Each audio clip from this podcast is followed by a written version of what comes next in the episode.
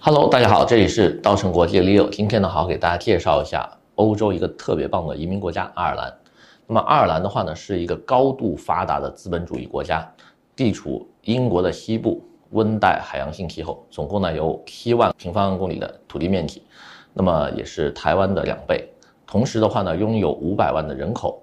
这个国家呢，由于最近几年呢，啊，使用这个。招商引资透明化的一个政策的话呢，使得本国的经济实力快速增长，获得了欧洲小虎的一个称号。同时的话呢，因为自然条件绿化非常的棒，也被誉为翡翠绿岛。那么在我们移民行业的话呢，我们一般喜欢把它称之为北半球的新西兰。那么这个国家到底有什么样的魅力，使得它过去五年当中的海外移民申请人主要来自于中国大陆地区，它对中国大陆地区的申请人有着什么样的吸引力？今天呢，我想在这好好给大家谈一下。那么，希望喜欢我们的小伙伴呢，可以继续的点赞、支持、关注、转发，谢谢。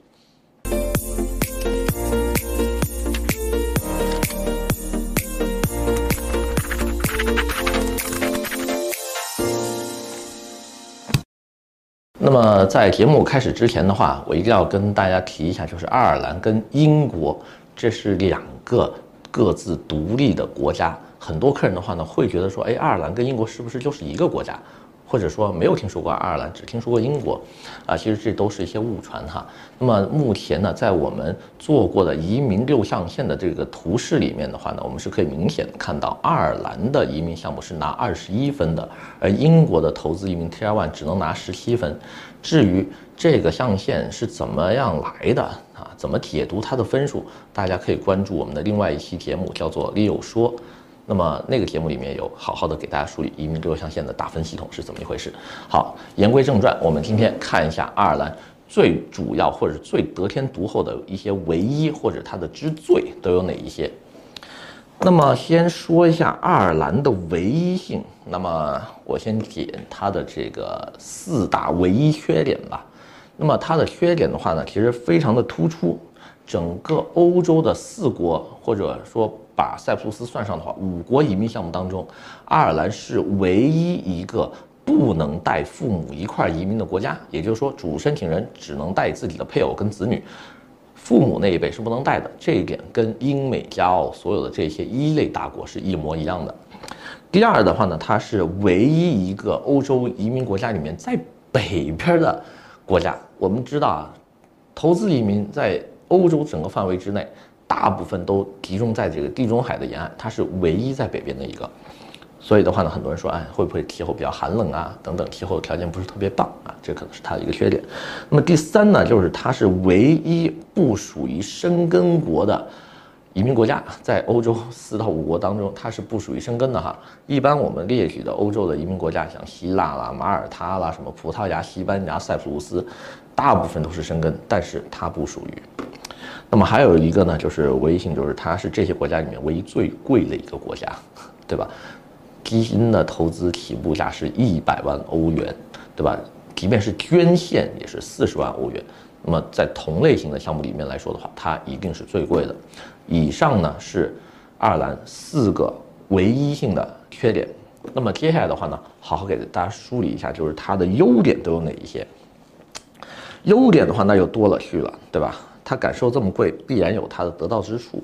首先的话呢，它的一个优点，它是整个欧盟这么多能用投资移民换到护照的国家里面唯二的有明确的法案跟成功案例的啊，通过投资移民法案就最终换到护照的一个国家，对吧？因为换到了欧盟护照之后，你是可以通行欧盟二十七国以及瑞士、挪威、冰岛、列支敦士登、摩纳哥，可以在这些国家任意居住生活的这个优势。剩下的除了葡萄牙之外，其他的欧洲黄金签证的国家目前还没有看到成功的案例。那么呢，它也是唯二的亨氏护照指数当中可以在。投资移民满五年之后立刻换到护照的国家，并且不需要考试，跟它一样的只剩下了葡萄牙，排在它前面的国家几乎不可能快速的拿到护照。那么再说一些唯一的，那么它是欧洲投资移民项目当中唯一不需要考试的国家，希腊得考希腊语，葡萄牙要考葡萄牙语。马耳他除了考试，还得面试，还得要求对本地有贡献，还得证明你是一个合格的马耳他公民，行为良好等等。爱尔兰没有这些繁琐的要求，只要你住够五年，就可以自动的获得他的护照。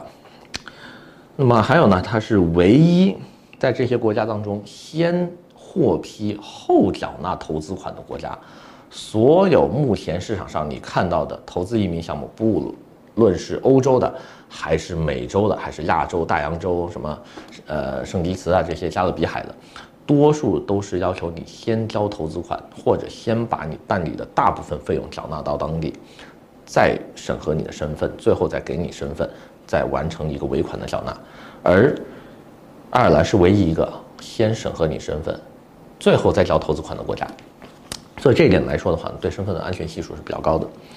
那么呢，它还是唯一的一本护照，除了英国护照之外啊，它是唯一的一本等同于英国护照的护照。因为英爱公民可以互相任意的在对方的国土上居住、生活、工作、上学，不受任何的限制。其他任何这两个国家以外的公民是没有这样的权利的。那么同时，它也是唯一拥有美国一二一三签证权利的护照。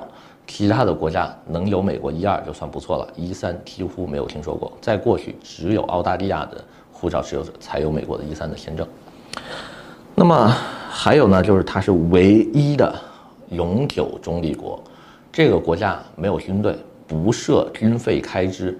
这也是为什么我们说欧洲它是一个超高福利国家，因为它没有军费开支，它可以把每年财政收入的四分之一用作国民福利的发放。那么同时呢，它拥有欧盟最低的企业所得税率百分之十二点五，这个企业所得税率比香港、新加坡还要低。那么同时呢，它也是整个欧盟 GDP 增长最快的国家，在两千二零年跟两千二一年的这两年当中，它的 GDP 增长都是领跑欧盟的。那么同时呢，它还有最可怕的一个数据，就是它拥有全球第二高的人均 GDP。它的人均 GDP 仅次于卢森堡，在去年的统计当中呢，已经突破了八万美元的大关。注意，同期的美国的人均 GDP 只有六万多美元，法国是它的一半，中国呢刚刚过一万的分数线。这也是为什么现在很多人开始考虑爱尔兰的这个移民。同时呢，英国脱欧之后，非常多的英国人也开始。考虑移民到爱尔兰，因为爱尔兰是连接欧盟跟英国的最后一个桥梁。那么亚洲的申请人可能更多的是考虑，他还能拥有美国的一二还有一三签证，这样万一以后孩子在美国读书留不下来的时候，他可以用这个身份留在美国。那么以上呢，是我对爱尔兰移民政策的一些解析，以及对它的一些优劣势的解读。如果大家有什么其他方面的问题的话呢，可以在下方留言或者。啊，加微信、泰勒广还有 WhatsApp，跟我们联系，谢谢。